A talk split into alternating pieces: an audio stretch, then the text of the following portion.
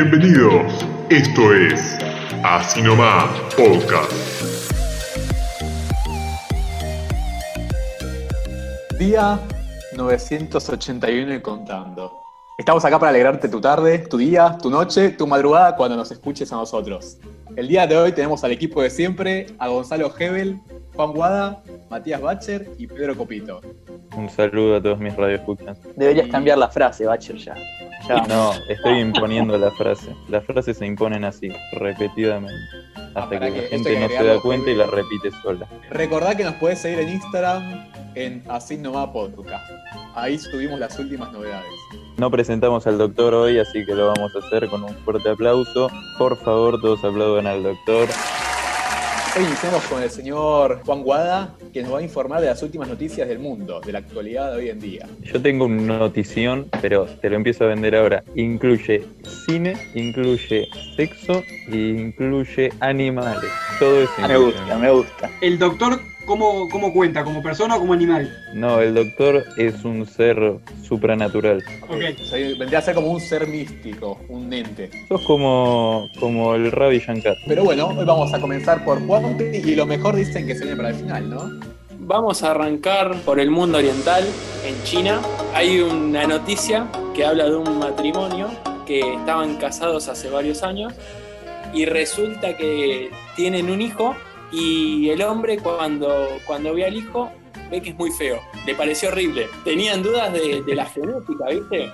¿Cómo puede ser? Y resulta que la- Pará, pará. Resulta que la mujer le confiesa al marido que se gastó, antes de, de conocerlo, 100 mil dólares en cirugías plásticas. Cuestión que el hombre, por la situación, la demanda a la esposa y le gana un juicio por 120 mil dólares. La demandó a su esposa por ser fea. Y por mentirle. Es que en realidad nunca le mintió. No le mintió, nunca se lo dijo. El chabón nunca preguntó tampoco. Hebel, Claro. no es una pregunta la de verdad, casarte. ¿Hiciste alguna cirugía estética? Sustos que ocultar la verdad también es mentir, jeje. O sea, vos me Ella conocés nunca, así. lo, nunca se lo preguntaron. Qué afirmación filosófica esa, ¿eh? Vos me conocés así como soy ahora. No me sabes cómo era hace 10 años. Pero ¿crees que si tu hijo va a ser completamente diferente a lo que sos, no tenés que avisar? Está ocultando una Pero no verdad. lo creía la chabona por ahí. Pero el tipo se casó para que el hijo sea lindo. El hombre estaba enojado porque el hijo dice que era demasiado feo. El antes y el después. Y, boludo, es otra persona. Es horrible. La pregunta es, ¿quién se quedó con el pibe? Juanpi, la belleza subjetiva. Bacher, yo creo que a tu pregunta se lo quedó la mina, porque si el chabón la denunció porque el pibe salió feo, El juicio era por. La demanda era por 120 mil dólares. ¿Lo ganó? ¿O no lo ganó? Lo ganó, lo ganó, lo ganó. Yo tengo otra pregunta. ¿Por qué era en dólares el juicio si están en China? ¿Por qué no era en yuanes?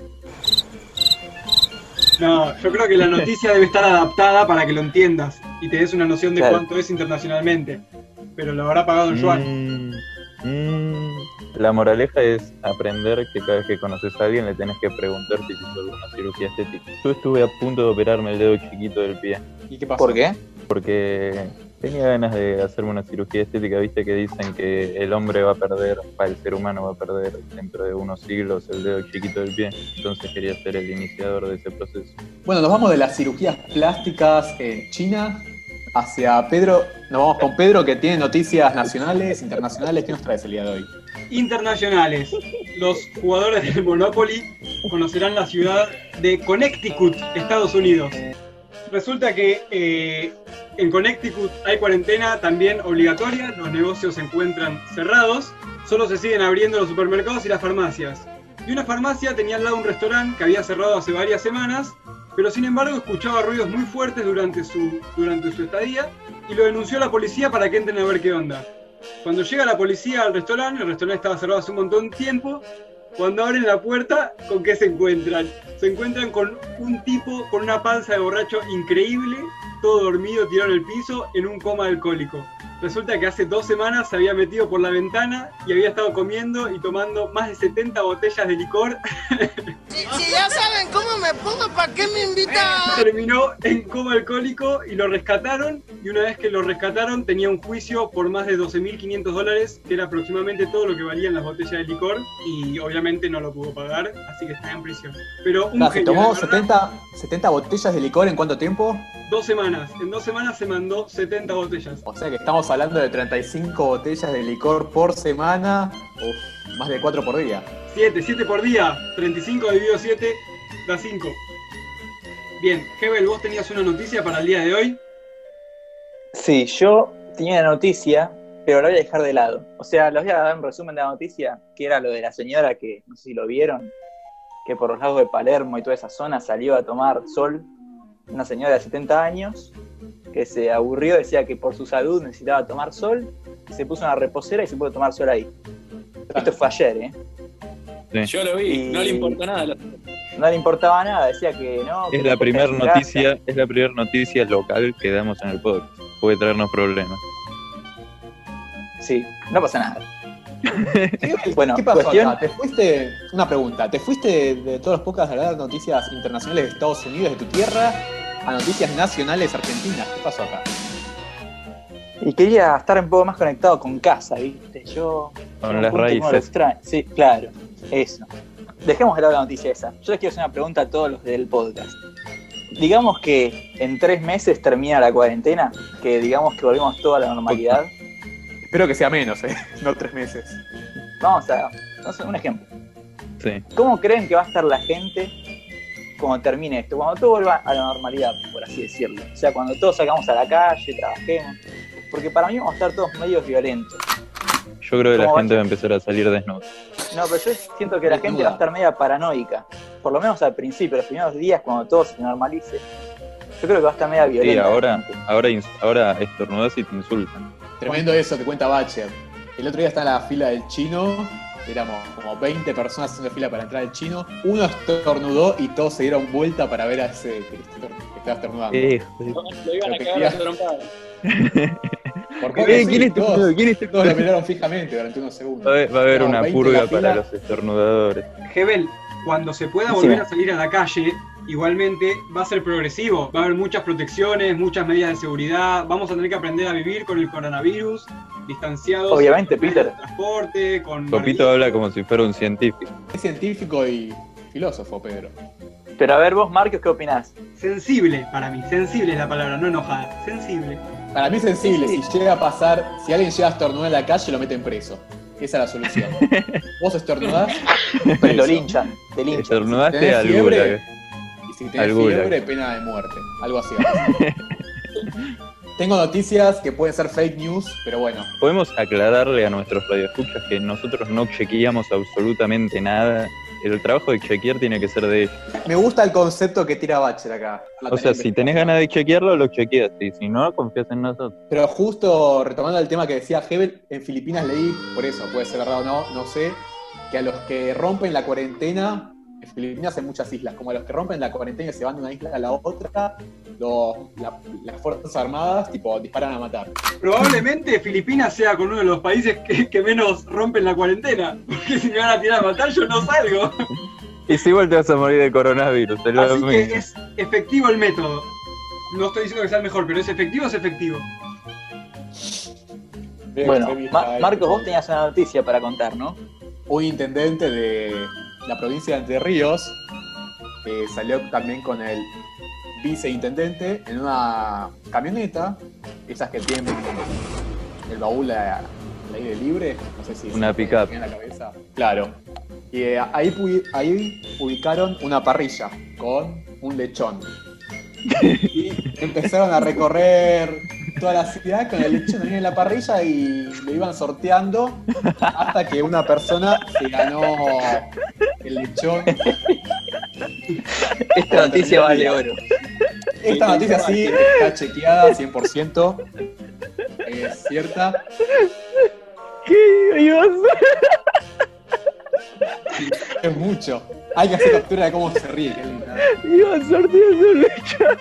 Bueno. Nos vamos de las risas a Bacher, que le encantó la noticia del intendente repartiendo lechón por su ciudad. ¿Me escuchan? Volví. Te escuchamos. ¿Me escuchan? Sí, sí, sí, sí, sí. Yo quiero, quiero mandarle un muy fuerte abrazo y una muy grata felicitación al intendente. Noticia Express. Hay una anciana que salió a caminar época de coronavirus. No murió ni por el virus ni porque, ni porque un policía filipino le disparó. Esta anciana iba caminando y le cayó un excremento canino en la cabeza y murió. Resulta que un perro en un techo de una casa eh, se cagó. Como allá en Suecia hace mucho frío, el solete se, se fue congelando a medida que fue cayendo y le cayó en la cabeza y la mató. Y después los herederos de esta mujer denunciaron al dueño del perro. Yo siempre tengo miedo de. ¿Viste cuando en la calle los cosos de aire acondicionado los que cuelgan? Yo siento que algunos están reoxidados y que algún día uno de esos me va a matar.